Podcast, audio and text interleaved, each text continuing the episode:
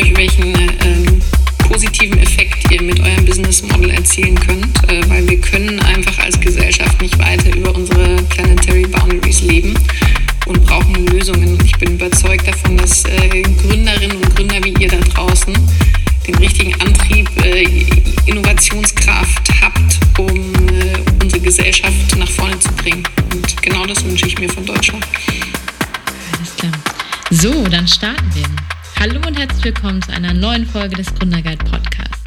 Sophia Kuhl vom HHL Digital Space, dem Tech Inkubator aus Leipzig und ich spreche heute mit Tina Dreimann. Sie ist Gründerin von Better Ventures, einem Angel Investment Club.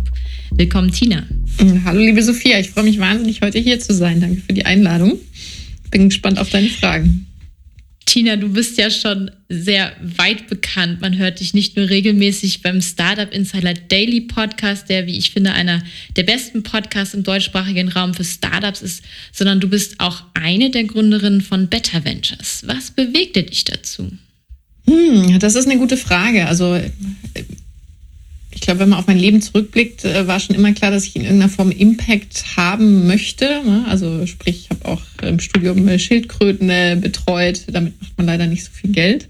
Ähm, kann seinen Lebensunterhalt nicht verdienen. Aber de facto hatte ich schon immer den Wunsch, etwas Positives für die Welt zu tun. Und meine Co-Founder Christoph Behn und Cedric Duvinage und ich wurden darin nochmal beschleunigt, tatsächlich durch Corona. Also ein Einschliss, äh, Einschnitt in unsere eigenen äh, Businesses ähm, hat uns einmal auf den Hosenboden gesetzt, weil wir um die äh, bekannte Kartmacherei, die man, glaube ich, auch bei der HHL ähm, aus der Alumni-Geschichte kennt, haben wir neue Geschäfte aufgebaut und hauptsächlich im Hochzeitsbereich. Und da war natürlich klar mit Corona, ui, da kommt noch was auf uns zu. Und gleichzeitig aber auch der Moment, äh, um sich anzusehen, zu sagen, hey, da draußen brennt die Hütte. Also nicht nur mit der Pandemie, sondern auch was das Klima betrifft, gesellschaftliche Themen. Was können wir denn machen, um unsere Erfahrungen, unser Kapital ähm, in die richtigen Felder einzusetzen und im, um in kurzer Zeit etwas zu bewirken. Und so ist damals vor jetzt fast schon zwei Jahren äh, die Idee für den Angel Club entstanden. Und wir sind wahnsinnig glücklich, dass mit uns ganz tolle Unternehmer, Unternehmerinnen Startups beschleunigen in der frühen Phase, die sich einem, sag ich mal, nachhaltigen, skalierenden Geschäftsmodell verschrieben haben. Das macht Spaß. Und du hast es gerade schon angesprochen, Kartenmacherei war eine deiner vorherigen Stationen. Was hat dich denn noch auf deinem Weg geprägt, um jetzt, ja, sag ich mal, für deine Tätigkeit als Impact-Investorin ausgerüstet zu sein? Also das Spannende ist, ich bin äh, vom Persönlichkeitsprofil her eine Nonkonformistin, also ein Maverick. Das heißt, ich bin schon immer meinen eigenen Weg gegangen. Bin mit 16 äh, das erste Mal ins Ausland gegangen und habe dadurch auch das Interesse an äh, fremden Blickwinkeln äh, kennengelernt und habe Kulturwirtschaft in, in Passau studiert. Also bin keine klassische Finanzlerin oder BWLerin, sondern habe schon immer diesen generalistischen Blick auf unterschiedliche Bereiche gehabt. Äh, auch sehr wichtig fürs Investieren, weil man dann natürlich immer sehr schnell in neue Industrien, Geschäftsmodelle, Teams sich reinarbeiten muss.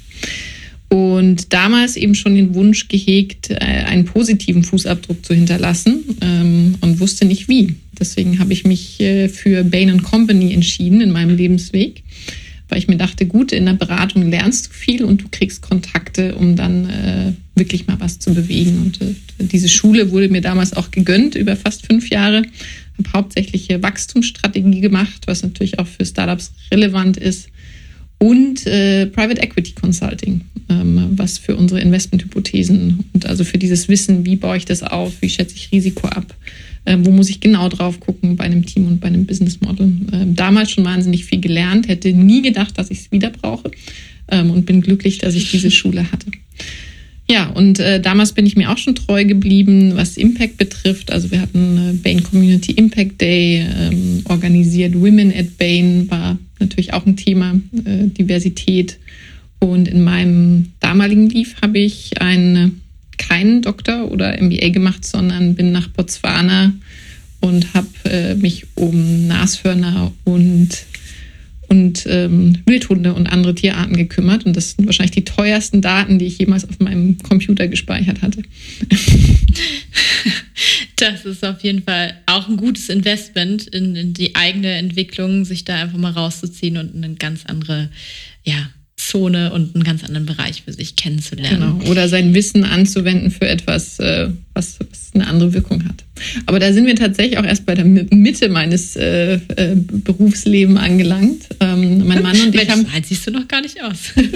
mein Mann und ich haben früh Kinder bekommen, zum Glück. Ähm, und ich wäre auch zurück in die Beratung, hatte damals aber einfach großes Glück, dass mir jemand eine Geschäftsbereichsleitung in Teilzeit angeboten hat und durfte eine Online-Dating-Plattform von 1 auf 4 Millionen Euro Umsatz, muss man dazu sagen, nicht Nutzer, also wirklich äh, Umsatz skalieren mit einem crossfunktionalen Team und habe äh, agiles Arbeiten zu lieben gelernt, ähm, was in unserer heutigen Welt auch oftmals viel mehr Sinn macht als langfristige Wachstumsstrategien.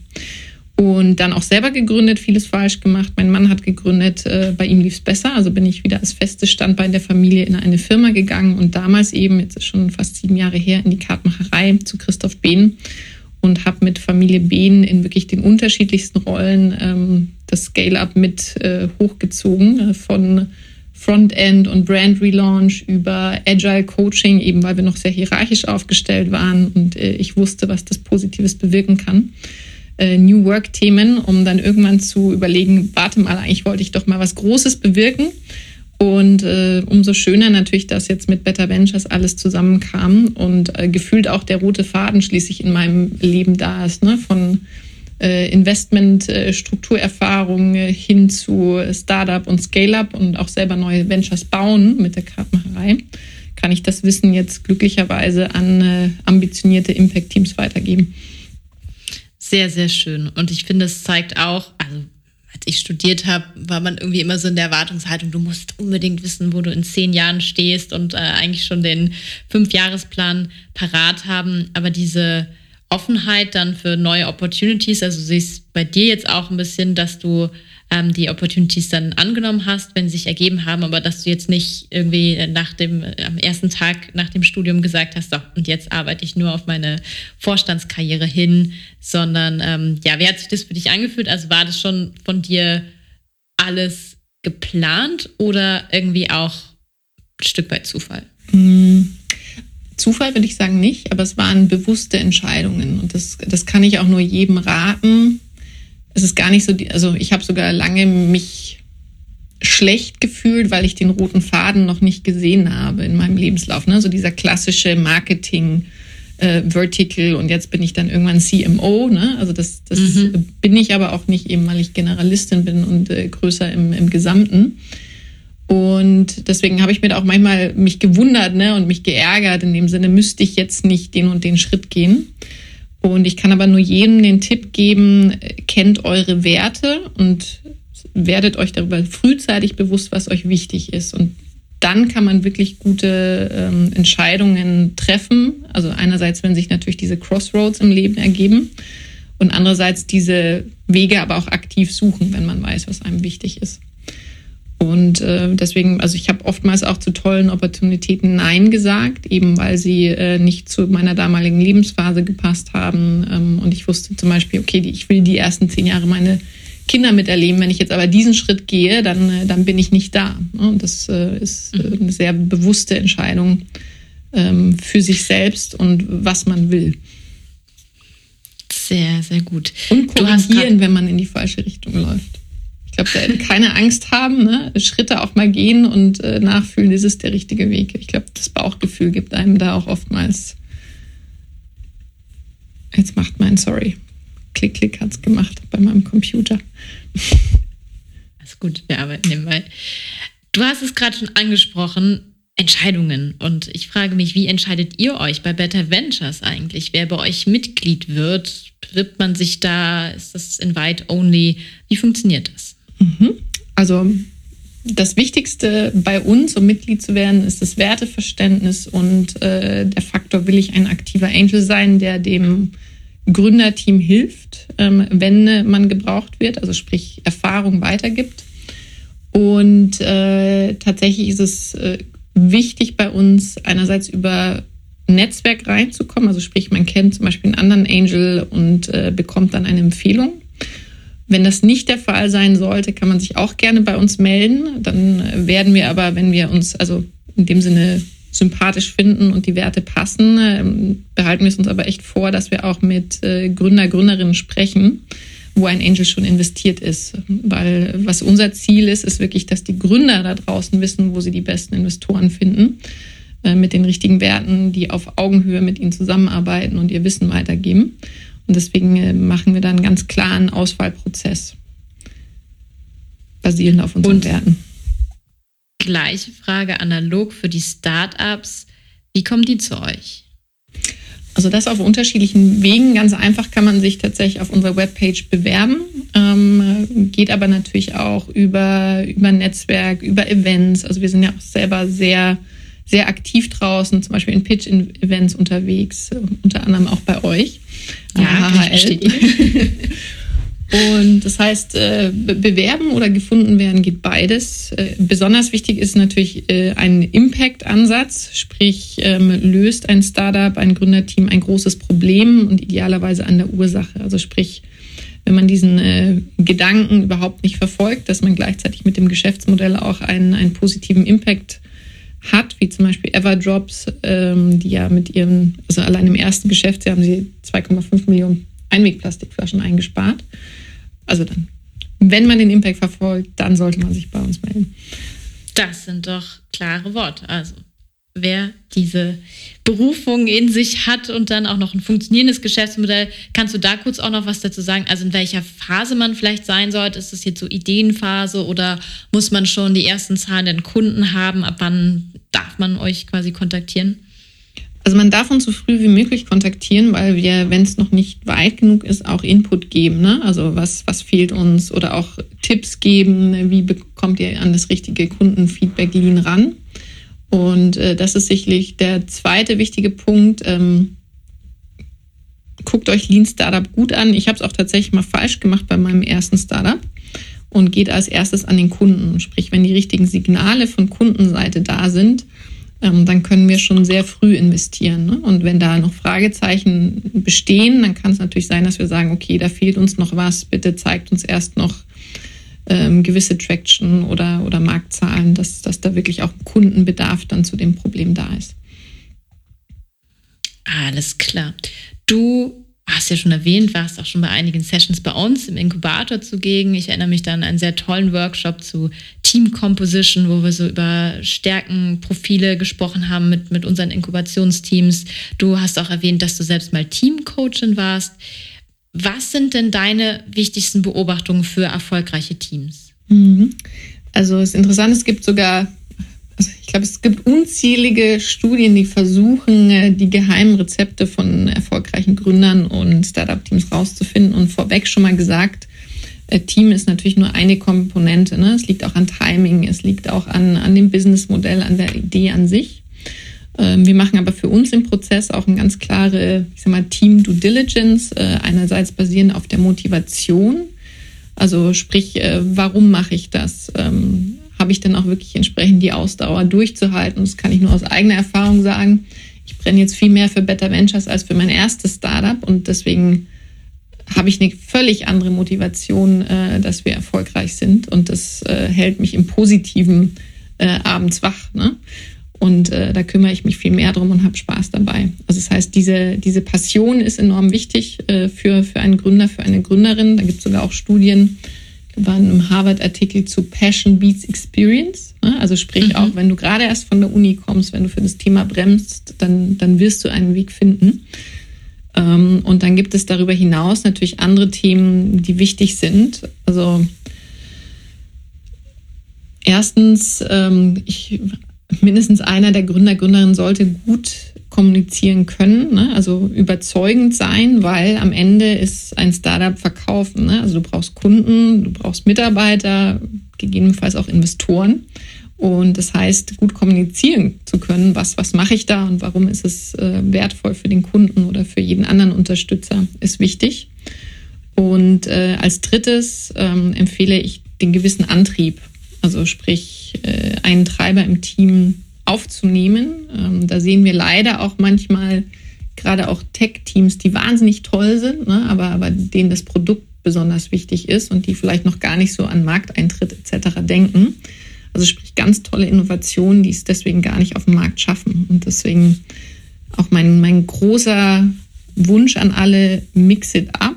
Also mischt euch, BWLer und Techies, äh, Frauen und Männer, unterschiedliche Erfahrungen, jung und alt. Also das macht euch stark als Team. Also sprich, wenn ihr da nicht zu homogen aufgestellt seid. Und ähm, dann gibt es noch das tolle Thema Growth Mindset. Also hinterfragt euch immer. Also Gründen ist up und down und man muss aus jedem einzelnen Schritt lernen. Ähm, deswegen äh, sollte man Fehlschläge nicht zu persönlich nehmen, sondern dranbleiben, daraus lernen. Ja, eine Erfahrung auch noch aus meiner persönlichen ja, Berufswelt. Ich habe ja auch lange Vertrieb gemacht und wollte eigentlich auch selbst nicht unbedingt, das war nicht mein erklärtes Ziel, äh, Vertrieb zu machen, aber einfach auch aus der Passion heraus, wenn man gerne mit Menschen arbeitet, wenn man gerne Sachen erklärt. Also sich davor auch nicht zu scheuen und dann auch zu merken, so hey, das gehört irgendwie dazu. Es ist irgendwie eine, äh, ein Handwerkszeug, was man lernen kann. Also manchmal wird es in so eine shady Ecke der, äh, ja, das sind halt hier die Versicherungsvertreter und also ich sehe da ganz oft, dass gerade technisch versierte oder sehr ja akademisch hochgebildete Gründer sagen, ach nee, da also nee Vertrieb, das das weiß ich nicht, liegt mir jetzt nicht so. Ähm, aber da auch zu, zu sehen, dass das ein sehr wichtiges Handwerkszeug ist mhm. im, im Gründerdasein und dass ich das eigentlich auch nicht auslagern darf, weil ich ja selber dafür brenne und, und diese Passion habe und dann eigentlich auch der beste Verkäufer bin und ich nicht den ja, ähm, Verkäufer mit seinem Dr. Best lächeln haben will, der vielleicht irgendwie vorgibt, etwas zu sein, aber gar nicht diese Authentizität hat, die im Vertrieb einfach so, so wichtig ist. Wie siehst du das? Also kann man dann als Gründer nicht verkaufen wollen? Es kommt sicherlich darauf an, welche, welche Position oder welche Rolle du dann in dem Gründerteam hast. Also die Antwort ist ja, ne? Äh, gibt es. Gleichzeitig äh, mindestens einer sollte genau diesen Antrieb mitbringen, äh, das in die Welt hinaustragen zu wollen. Und Authentizität, die du erwähnt hast, ist da enorm wichtig. Gleichzeitig möchte ich aber auch noch bei Passion, ähm, also bei Purpose, Passion sind ja die Wörter unseres Jahrzehnts gefühlt ähm, noch einen, einen kleine, einen Warnhinweis geben oder eine Fußnote. Ne? Also Passion ist, ist ein Antrieb. Wir müssen aber alle als Gründer darauf achten, wie weit wir uns selber treiben und dass wir die nötigen Auszeiten nehmen. Äh, es gibt Daten, Fakten äh, zu, ich sag mal, Mental Health Problemen, Depressionen etc., Burnouts in Teams.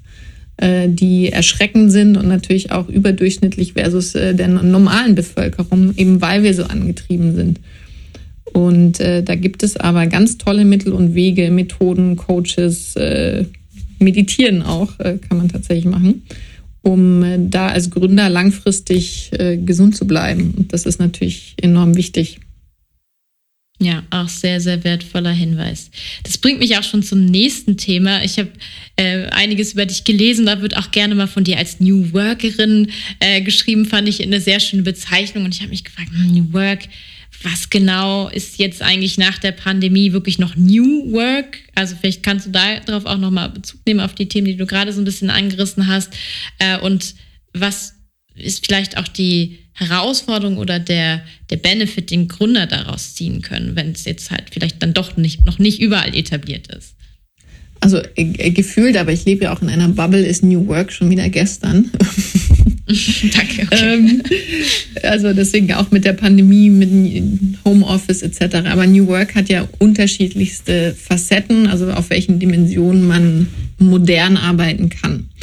Ähm, aber was steckt dahinter? Ne? Und ähm, ich glaube, das Wichtigste ist, sich die historische Entwicklung von Mitarbeitertum anzusehen. Und das ist ein Fakt, dass äh, im letzten Jahrhundert es äh, gerade in der Industrialisierung gab es halt den, den einen Gebildeten und viele ohne Bildung, die dann am Band standen und denen gesagt werden musste, was zu tun ist.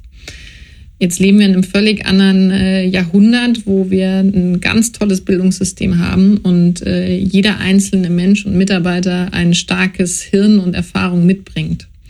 Und deswegen finde ich diesen Ausdruck ganz gut. Es wäre Verschwendung, nur einer Person Führung zu überlassen dann, wenn es so viele starke Köpfe gibt. Also sprich, müssen wir umdenken und auch die Strukturen, die eigentlich fürs letzte Jahrzehnt ausgelegt sind, ähm, aufbrechen ähm, sprich Führung breiter denken. Also welche Arten von Führung gibt es überhaupt? Also nicht nur die hierarchische, sondern auch die inhaltliche, die ähm, äh, People Development Führung. Da gibt es ganz tolle Modelle, ähm, die wir bei der Kartenmacherei eingeführt haben, die auch äh, Trivago zum Beispiel ähm, unterschiedliche Führungsarten ansieht, die wir jetzt äh, in neuen Teams stärker einführen können.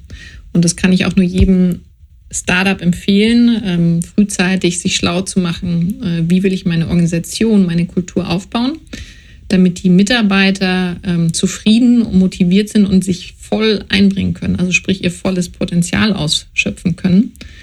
Ähm, und dann natürlich auch lange bei mir im Unternehmen bleiben, weil das äh, ist jetzt nicht irgendwie äh, philanthropisch äh, gesehen, sondern das erhöht den Unternehmenserfolg. Daran anschließend gibt es ein Tool, das du aus deinem Arbeitsalltag nicht mehr missen möchtest und warum? Uh, äh, definitiv Slack, aber das kann ja jeder. Ähm, darüber hinaus möchte ich euch aber auf Easy Retro hinweisen. Also äh, agile Teams ähm, arbeiten ja selber immer daran, wie kann man besser werden, was können wir verändern, wie können wir schnell iterieren. Und wir machen auch bei uns innerhalb des Teams regelmäßig äh, Retros oder sogenannte Future Spective, Spectives, um Verbesserungen abzuleiten. Und gerade für Remote-Teams ähm, ist das ein wahnsinnig tolles Tool, wo man simpel Input sammeln kann nach unterschiedlichen Frameworks, wie zum Beispiel Positiv Delta oder ähm, dem Starfish etc. Also da sind unterschiedliche Moderationsmethoden abgedeckt und ihr könnt dort digital den Input sammeln, clustern, priorisieren. Deswegen das Tool, aber insbesondere zu reflektieren, ähm, das empfehle ich jedem Team. Ja. Und ich glaube, was auch ganz wichtig ist in Zeiten von ja, Personalknappheit, dass man, dass sich die Machtverhältnisse ein Stück weit verändert haben. Also dass man jetzt wirklich als Arbeitgeber sehr ähm, ja, sich herausstellen muss, was man eigentlich besser kann als die anderen, weil die Angebote, kennst du wahrscheinlich auch, liegen irgendwie ständig auf dem Tisch. Und einfach nur mit, mit Geld und, und Hierarchie zu führen, ist äh, nicht, nicht mehr genug. Also gerade jetzt auch für die neuen Generationen, die auf den Arbeitsmarkt drängen, Gibt es da irgendeinen Tipp von deiner Seite? Weil ich finde andersrum auch dieses, oh, wir machen dann alle irgendwie Workations und äh, noch zehn Retreats und also manchmal ist es auch so ein bisschen an den Haaren herbeigezogen, also kommt mir zumindest so vor.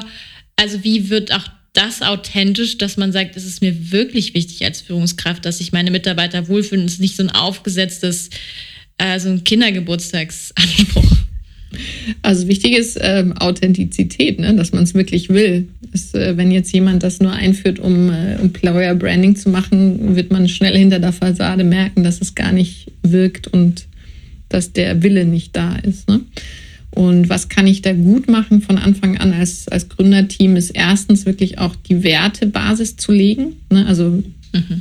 der Anfang bestimmt die Zukunft und sich frühzeitig klar zu werden, was für eine Art von Kultur möchte ich in meinem Unternehmen haben und dann auch danach von Anfang an zu rekrutieren.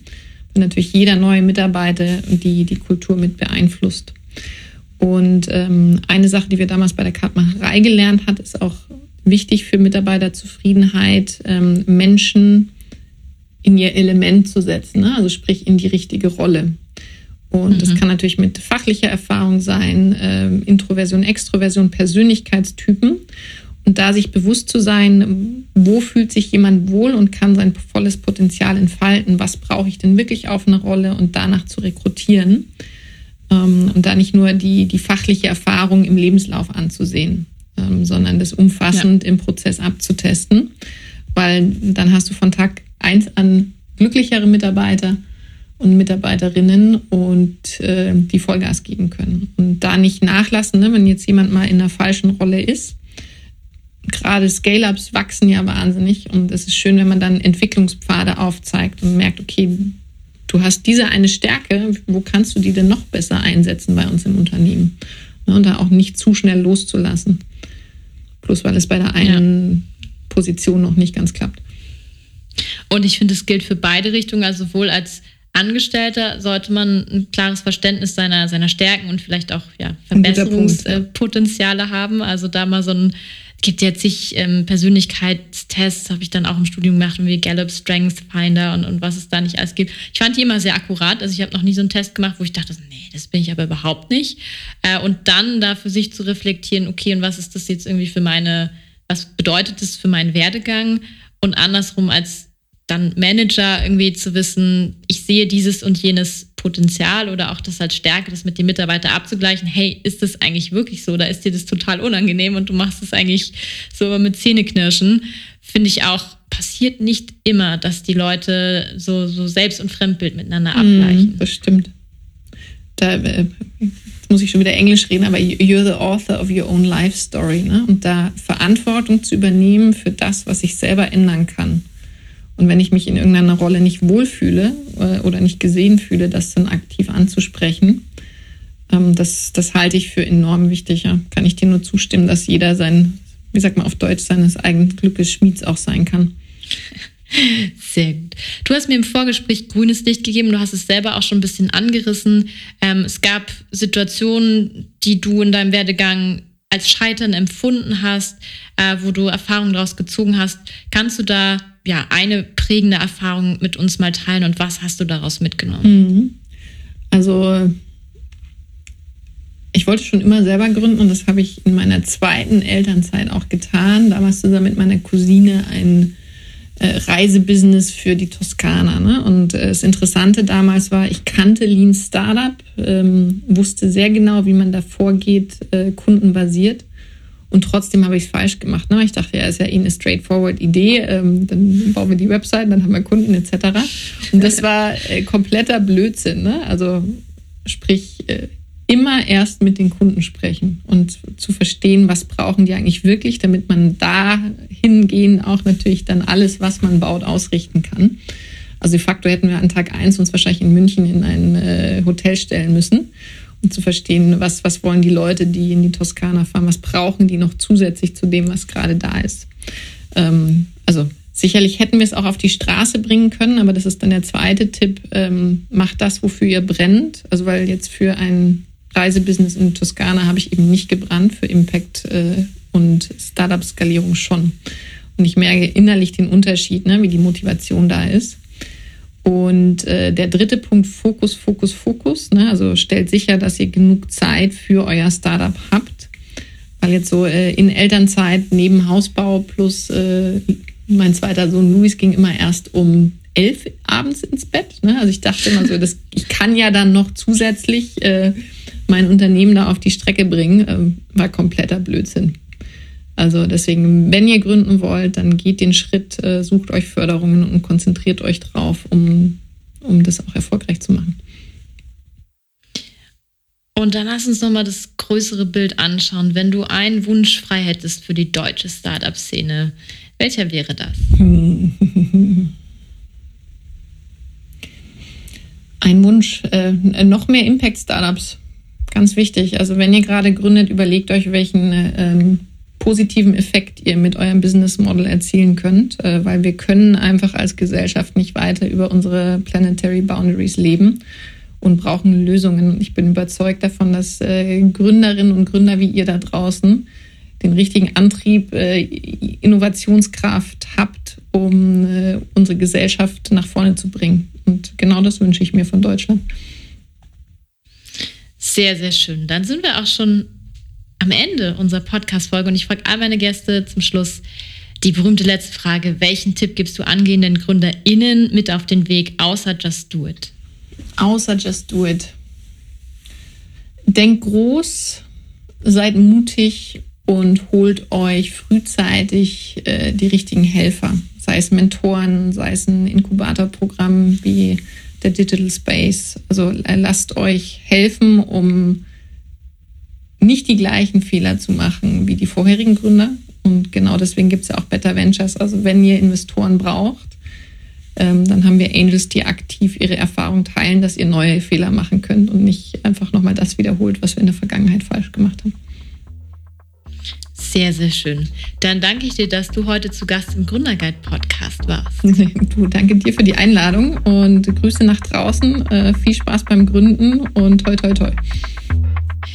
Vielen Dank. Checkt gerne die Website von Tina und Better Ventures unter betterventures.io mal aus. Und vergesst nicht, uns zu abonnieren auf den Podcast-Channels eurer Wahl. Ich freue mich auf die nächste Folge mit euch. Macht's gut.